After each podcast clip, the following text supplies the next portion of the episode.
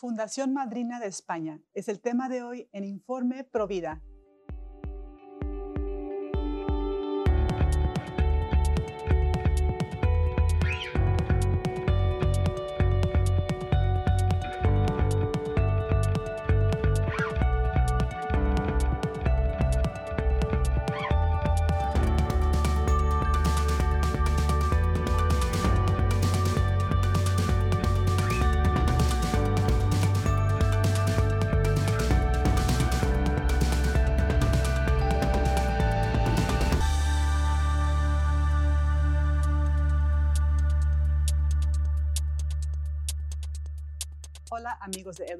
Les saluda Astrid Bennett Gutiérrez. Están en su programa Informe Provida. Les saludo desde los estudios en Orange County, en California. Y para el día de hoy les tenemos un invitado muy especial que nos hablará de su magnífica labor a favor de las madres y sus hijos y en particular esos pequeñitos en el vientre que tanto están siendo atacados en nuestro mundo. Eh, tenemos con nosotros a Conrado Jiménez de Fundación Madrina de Madrid, España. Bienvenido, Conrado, ¿cómo estás? Hola, bienvenido Astrid y a todos los videntes que nada, un cordial saludo. Hace muchos años que, eh, que os visité y, la verdad es que me gustaría volver a hacerlo, aprendí mucho. Ya ha sido también una labor maravillosa. Aquí desde España os mando un cordial saludo y, comentaros nuevas, porque desgraciadamente desde Europa ah, no, no están haciendo las cosas bien. Y esto yo creo que al final, desgraciadamente, pues eh, va a redundar en, un desierto, no solamente demográfico, sino un desierto económico, cultural y de todo tipo. ¿no? Ojalá eh, lo poco que hacemos pueda servir para dar vida, ¿no? Dar vida y, y, bueno, pues eh, defender esa vida, ¿no? Muchas gracias por vuestra llamada y gracias a ti, ojalá nos podamos ver pronto aquí en España o allí en Estados Unidos. Gracias, Conrado. Claro que sí, me emociona verte. Me acuerdo que fueron hace, hace como 10 años, si mal no recuerdo, eh, que fui a Madrid ah, con, con, unos compañeros Provida a un congreso y tuve la dicha de conocer Fundación Madrina, eh, ver la bella labor que haces, ah, que es muy parecida a la labor que hacemos eh, en el Centro de Ayuda de las Mujeres en Los Ángeles, donde ahora sirvo. Entonces, ah, aprendimos mucho de ti. Eh, de hecho, una voluntaria tuya pasó un verano con nosotros hace unos, ¿qué serían? Unos también 10 años y este, nos enseñó muchísimo eh, de lo que ella aprendió de tu labor, del corazón, de esa bella obra que Dios, Dios, ha inspirado en ti. Y sé que, como dices tú, hay unos retos fortísimos, tanto en Europa como en Norteamérica, Latinoamérica. En la guerra está feroz, pero es un llamado claro para todos los cristianos que participen en la victoria de Jesucristo sobre la muerte. No nos desanimemos. Eh, Conrado, quiero compartir un poco de lo que ah, es tu trayectoria, eh, bueno, tus estudios en particular. Es muy interesante porque tú, eh, Conrado, aparte de ser fundador y presidente de Fundación Madrina, que quiero que nos cuentes un poco más sobre eso también, eres licenciado en bioquímica y biología molecular mm, de la Universidad Autónoma de Madrid y en bioética y biojurídica eh, de la Universidad Rey Juan Carlos. Tienes también una maestría en negocios por el Instituto de Empresa y London Business School.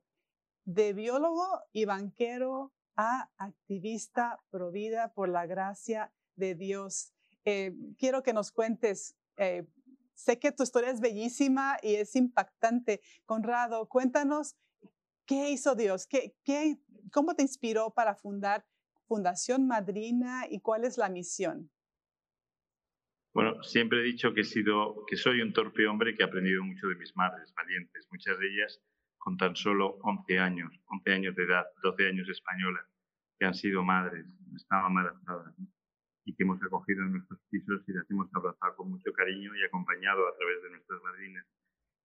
Pues sí, yo soy el mayor de siete hermanos, de de una familia de unos padres que ya están en el cielo, que nos inspiraron esa fe, pero sobre todo, eh, efectivamente, pues mm, eh, de una madre además que no podía tener hijos y se consagró a la Virgen, que estamos en un programa que, bueno, pues la testimonio de la fe, pues se consagró a la Virgen y, y bueno, pues Dios les regaló siete hijos, uno de ellos el mayor, que casualmente está defendiendo la vida, ¿no? Pues que yo creo que además no es patrimonio de la fe ni la religión, sino es patrimonio de la naturaleza. Es decir, mm, además, de todo lo que vaya contra la naturaleza, naturaleza, eh, siempre digo que Dios perdona siempre, el hombre a veces, pero la naturaleza nunca perdona, ¿no? Efectivamente lo tenemos en cantidad de madres, en cantidad de jóvenes que acuden a nosotros víctimas de a lo mejor del aborto, entonces las acogemos, las abrazamos y, las acompañamos en su, eh, pues, en su malestar y sus patologías que lo van sufriendo.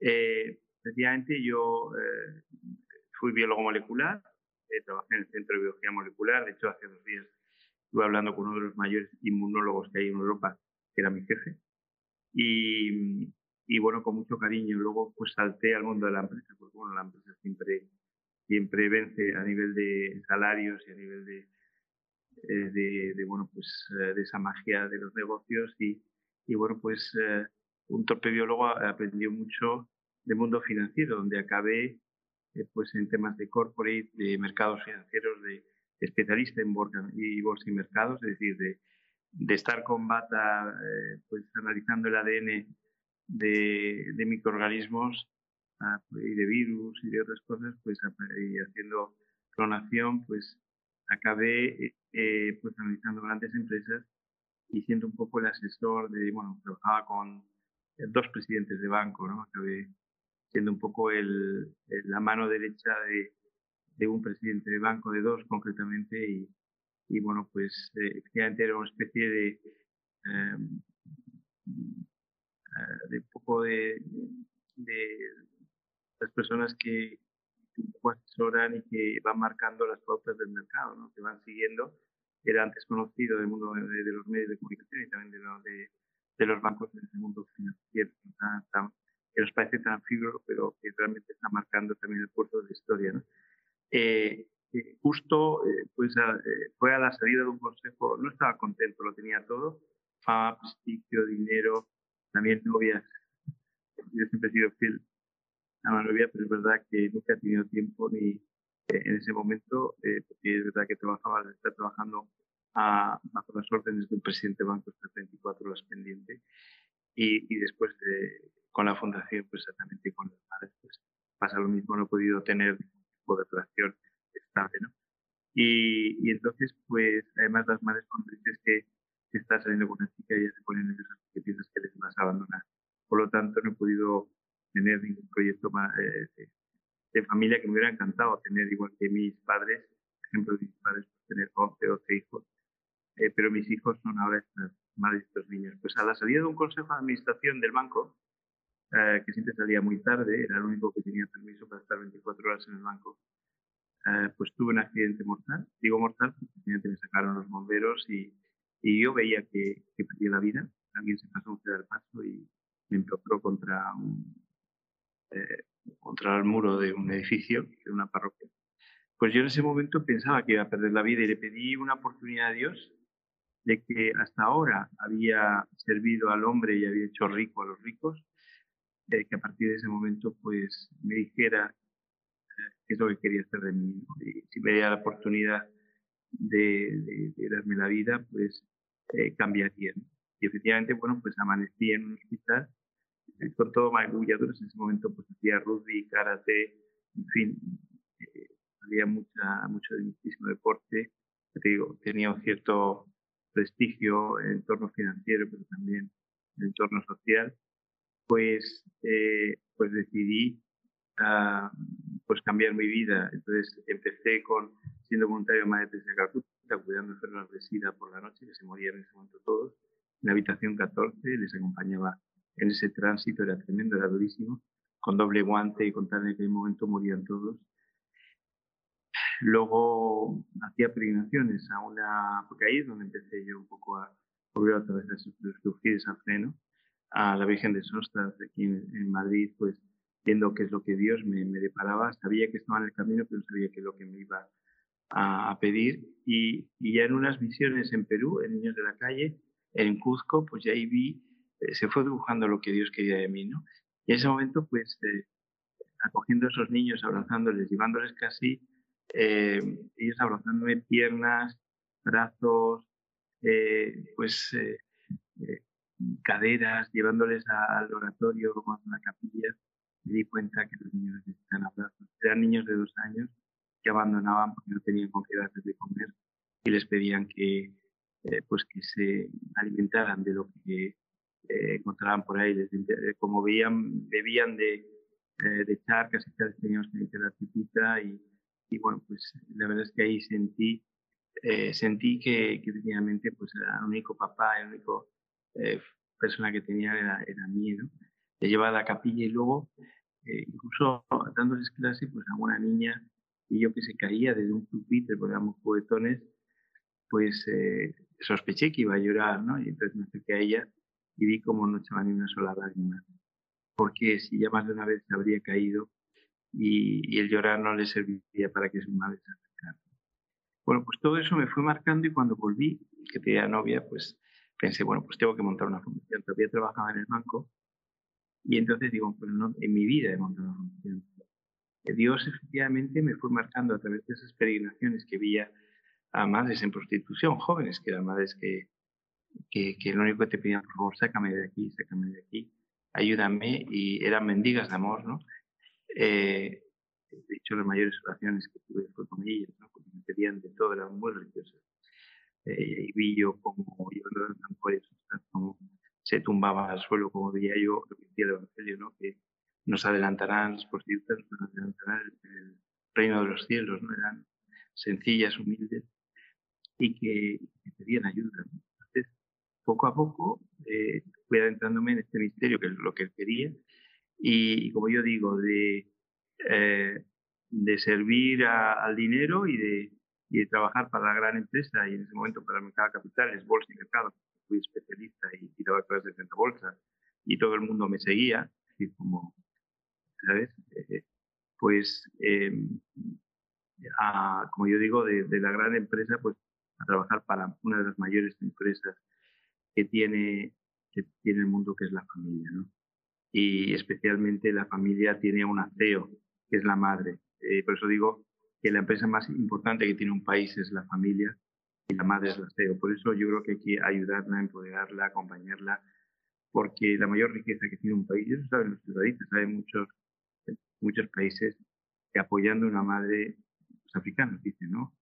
Que acompañando y apoyando a una madre salva su eh, y en eso, en ese tema estamos. Y además, eh, te digo que cada vez que miramos los ojos de un niño, que para mí es como ver a Dios, ¿no? Siempre digo a las madres que si quieren ver a Dios no hace que vayan a una iglesia, muy importante que vayan a una iglesia, eh, sino que miren los ojos de su hijo porque ahí verán a Dios. Sus ángeles ven cara a cara a Dios. Por tanto, eh, a mí me parece que, que, nuestra misión, vamos, mi misión, lo que ella, lo que Dios me pidió, pues además tuve confirmaciones a través de email misteriosos antes de montar la fundación, de chicas jóvenes que estaban embarazadas que me pedían auxilio y decía, ¿cómo han conseguido mi móvil? ¿Cómo han conseguido mi mail? No entiendo nada. Eh, chicas que incluso me dieron el nombre de la fundación. Mi querida dama madrina, mis sueños han hecho realidad una joven de 14 años que quería suicidarse y que al final, rezando por ella toda la noche, eh, pues al día siguiente me escribió eso, pues el nombre de la madrina, ¿no? Y, puse a la Virgen como la madrina de todas las madrinas, ¿no? Porque ella es la capitana. Ella siempre me la llevo la llevo siempre junto a mí, es un icono de la Virgen de, de y eh, ella ha estado también en el rescate que hemos hecho últimamente y, por eso estoy en Salamanca, en la, Diputación Provincial que me han dejado este espacio para estar con vosotros. Hoy hemos tenido visita al ayuntamiento con estos niños, estos 87 niños de Ucrania que me pidieron rescatarlos de las bombas. En una semana estábamos bombardeando y demás, nos adentramos ocho voluntarios a la zona de Leópolis en mitad de bombas y demás, gracias a Dios. Nos recomendamos al alcance San Miguel, a la Virgen, gracias a Dios este día no bombardearon, lo rescatamos pensando que, si alguien moría, pues que el resto rescataría el resto de los niños. ¿no? Pues nos hemos traído aquí a la de Salamanca, que es el único sitio que se han permitido estar, y estamos con ellos cuidándolos. Fíjate lo que se puede valorar un niño, lo que se puede valorar un niño rescatado, y, sin embargo lo poco se, se valora el, el rescate y, la vida de un niño en el ser materno. ¿no? Eh, nosotros tenemos un vídeo que se llama, eh, lo pueden ver, que es, el Big Bang de la Vida de Fundación Marina, que lo hice a propósito de que fui consultor en el Parlamento Europeo y en español sobre estos temas, eh, pues hicimos ese vídeo que recomiendo que lo veáis, ¿no? De la belleza, de la maternidad, belleza, y, y, luego la, la dureza de lo, que, de lo que no es vida, de lo que es la interrupción del embarazo, es decir, el, cómo matar a un niño, ¿no? Entonces, dices, bueno, eh, siempre digo, ¿no? Y, con esto que, hemos ido a Ucrania y que les hemos traído aquí, eh, no solamente por el heroísmo de estos voluntarios, ¿no? Que han arriesgado su vida, ¿no? sino también por, por esta vida. Además, son niños con especial necesidad, con lo cual son niños que especialmente son ángeles, ¿no? De, delante de Dios. Te das cuenta de que cada niño que nace, cada niño que es rescatado lleva un mensaje. Y es que Dios todavía no ha perdido la esperanza en el hombre, ¿no? Eso es lo más bello que creo. Así es, Conrado, qué bello. Eh, veo en tu, en tu historia, bueno, milagros, veo una disponibilidad tuya a cooperar con esa gracia que Dios te ha, regalado. Eh, todos tenemos la oportunidad de hacer cosas para Dios. Él nos llama en particular según nuestros dones. Él te dio dones en particular. Ahora, eh, pues Él aprovecha tu, tu soltería y tu disponibilidad para hacer tanto bien. basta ir a tu, a tu sitio de internet eh, madrina.org para ver las imágenes de tantos niños que son, como dices tú, tus hijos espirituales. Eh, yo también lo veo igual. En el Centro de Ayuda para la Mujer vemos a los niños, a las madres como hijos espirituales. Yo digo que son nietos espirituales los niños y es una alegría muy profunda. Eh, muchos pro vida decimos que no hay alegría más grande que poder ayudar a una madre a decirle sí a Dios, a recibir ese gran regalo que es un hijo y alejarse de los centros abortivos. tanto tú como yo aquí en Estados Unidos, tú en España, enfrentamos ahora mismo unos retos increíbles en contra de la familia, en contra del niño por nacer en particular. Eh, quiero que nos hables sobre cuáles son esos retos, cómo tu fundación está enfrentándolos. Eh, aquí en Estados Unidos tenemos la gran dicha de que el movimiento Provida, la, la mayor parte es la parte que ayuda a las mujeres. Hay tres veces más centros de ayuda provida que abortorios. Entonces, existe esta red y tenemos que darla a conocer. Cuéntanos, Conrado, ¿cuáles son los retos para conocerlos, para orar por ti, por tus compañeros y, eh, y por los activistas por vida en España? ¿Cuáles ataques están ustedes enfrentando ahora mismo y cómo los están enfrentando? Bueno, yo creo que hay una, digamos, como Rusia, ¿no? Con Ucrania.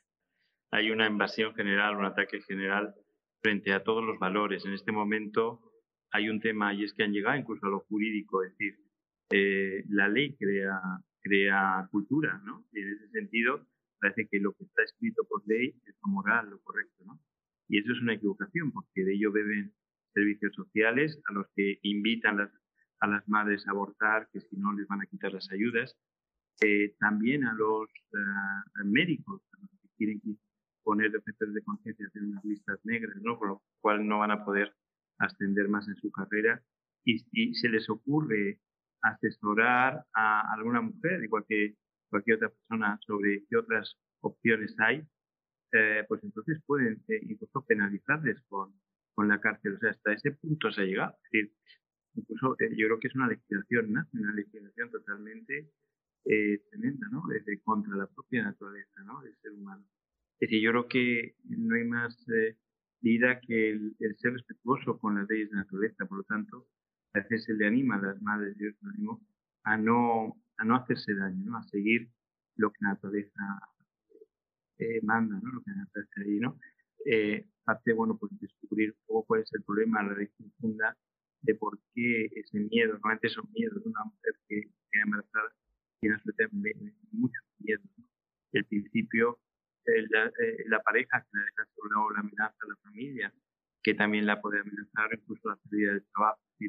son muchos retos y hay incluso los servicios sociales que las amenazan con si tienen un hijo, eh, les pueden quitar las ayudas o incluso les pueden quitar el propio hijo si naciera en el caso de que adelante con su embarazo. ¿no? Hay cantidad de madres a los que eh, pues sencillamente eh, se les dice, no, yo oculto a la trabajadora social que estoy embarazada. Al médico a veces no le puedo apuntar, pero esta bronca me dice cómo me queda embarazada, que tengo que abortar, ¿no? Eh, es tremendo cómo es un mundo al revés, cómo ha sido tan rápido, porque se ha generado cultura a través de la ley, por lo tanto hay que cambiar esas leyes. Yo creo que ese principal reto, hay que hacer unas leyes humanistas, unas leyes eh, que respeten la naturaleza de la ley, la ley humana. La ley humana, de hecho, atenta contra los criterios de derechos civiles y políticos, donde, en, incluso en el racismo, ¿no? donde eh, si tú eh, das una opción sanitaria, como en el caso del aborto, tienes que eh, pues, mm, explicar cuáles son los efectos secundarios y, segundo, opciones. Si no lo haces, son crímenes de lesa humanidad. Es decir, en este momento todos los mandatarios públicos que están incurriendo y mañana se va a, hablar en el Congreso de España de la posibilidad que las adolescentes, sin decírselo a los padres, pueden abortar. o sea, no les permite eh, ir de excursión en el colegio sin la firma de sus padres, no les permiten fumar, no les permite tomar alcohol, pero sí eh, hacer un acto médico. Un acto médico que en contra de su vida y puede perder la vida. algo tremendo que puede cambiar la vida de estas jóvenes. Con lo cual, digamos que es algo eh, totalmente Mm, inusual, totalmente anacrónico, y eso el tiempo ¿no? Pero desde luego hay que luchar contra ese cambio cultural. Segundo, me parece que también hay que hacer un cambio en, en la conciencia de los médicos, eh, que poco a poco ellos piensan, pues esto, y a mí no me gusta llamarme vida ni, ni pro infancia desde, desde, el seno materno, porque eso lo llaman pro vida, es decir, todo el mundo es pro vida, es decir, que diga, dígame quién es pro muerte. Entonces, eh, pero efectivamente es, una cultura eh, que se está implantando y entonces está como sacudiendo. Eh, es la cultura del egoísmo, es decir, yo prefiero, si, si hay algo que va contra mi status quo y tal, pues prefiero que Da igual que sea un ser humano, que sea tal, que sea Ucrania, que sea... entonces, a mí me parece que por una parte, es, una cultura que es muy importante, ¿no? Y luego a mí me parece que también servicios sociales, en general, desde los colegios, se debe enseñar a los niños a respetar la naturaleza, a respetar el de las cosas. De hecho, eh, a mí me parece que el nacimiento de un niño es más bello que el nacimiento de una estrella, ¿no? Así se lo enseño. Cuando hablas con la joven que simplemente se encuentra sola, que encuentra llena de miedos, que la, lo viscera en la cabeza, es el, prácticamente la patología que tienen los suicidas, que todos los miedos se comen en la cabeza y solo cuando ya eh, se, precipita al vacío es cuando ya empieza, bueno, seguramente se puede solucionar eh, cuando la mujer, eh, en lugar de tener esos problemas, esos miedos en la cabeza que le da la sociedad, su pareja, al entorno, y siempre la decisión la toma en base a lo que le dice su madre, lo que dice su hermano, es decir, no una decisión personal, sino que coges, racionalizas esos miedos y entonces lo lleva al corazón. Entonces cuando notas que se llena de paz y entonces sí que puedes gestionar esa situación de soledad. Eh, a, mí parece que esa es la labor. A mí me parece que esa es la labor que debemos hacer. somos los cirujanos de los miedos que tienen, de las miedos y patologías que tienen estas jóvenes, que están producidos por el entorno. Y por tanto hay que eh, sosegar y llenarlas de paz. Y en ese entorno sí que toma una decisión, no antes seguir adelante con su mujer, porque se sienten oídas, escuchadas, acompañadas, y sobre todo porque pierden esos miedos. Cuando se normaliza esta situación, cuando se explica, cuando lo ves, entonces todo se ve de distinta forma. ¿Qué es lo que pasa? Que normalmente estos consorcios eh, económicos que son más, eh, digamos, eh, rentables que una franquicia de, comida rápida, eh, pues efectivamente y ven peligrar su retorno del capital, pues eh, normalmente pues hacen lobby para generar estas leyes.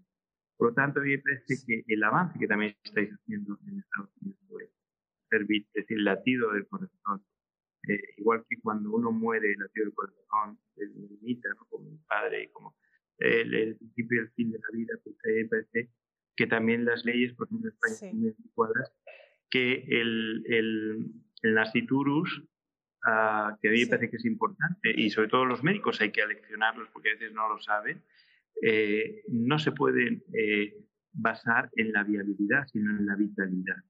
El concepto de vitalidad no de viabilidad. Entonces, eh, porque claro, un, una persona en una patera, en una patera en mitad del océano no es viable, pero no merece morir. por lo tanto, un feto, por el hecho de pesar 500 gramos, no merece morir, sino que que muchos de ellos incluso sobreviven. Por lo tanto, porque eso depende de la técnica.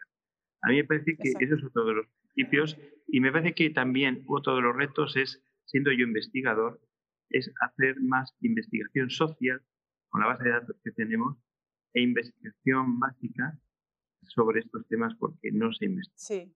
No hay dinero para la investigación. Sí. A mí me parece que sería muy importante el, el basarse en, en, en, investigación básica. Nosotros tenemos una base de datos muy grande. Eh, que las universidades se pusieran, se pusieran a colaborar con nosotros para aplicar todo este conocimiento en nuevas normas sociales, éticas, morales, etcétera, y tener un basamento sí. totalmente científico, que a mí me parece que es lo que falta.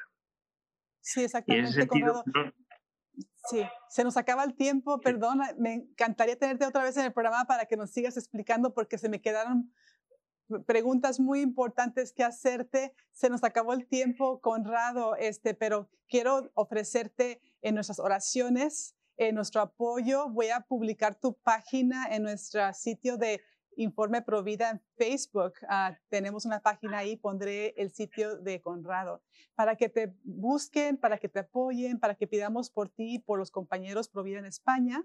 Este, ahí pondré madrina.org para que apoyen a Conrado y a sus compañeros y su bellísima labor. También me pueden encontrar en redes sociales, eh, Instagram y Facebook y también en um, somosprovida.com. Ah, te agradezco muchísimo tu tiempo, Conrado. En otra ocasión te tendremos para poderte eh, seguir, para seguir conociendo de tu historia y de tu sabiduría que Dios te ha dado.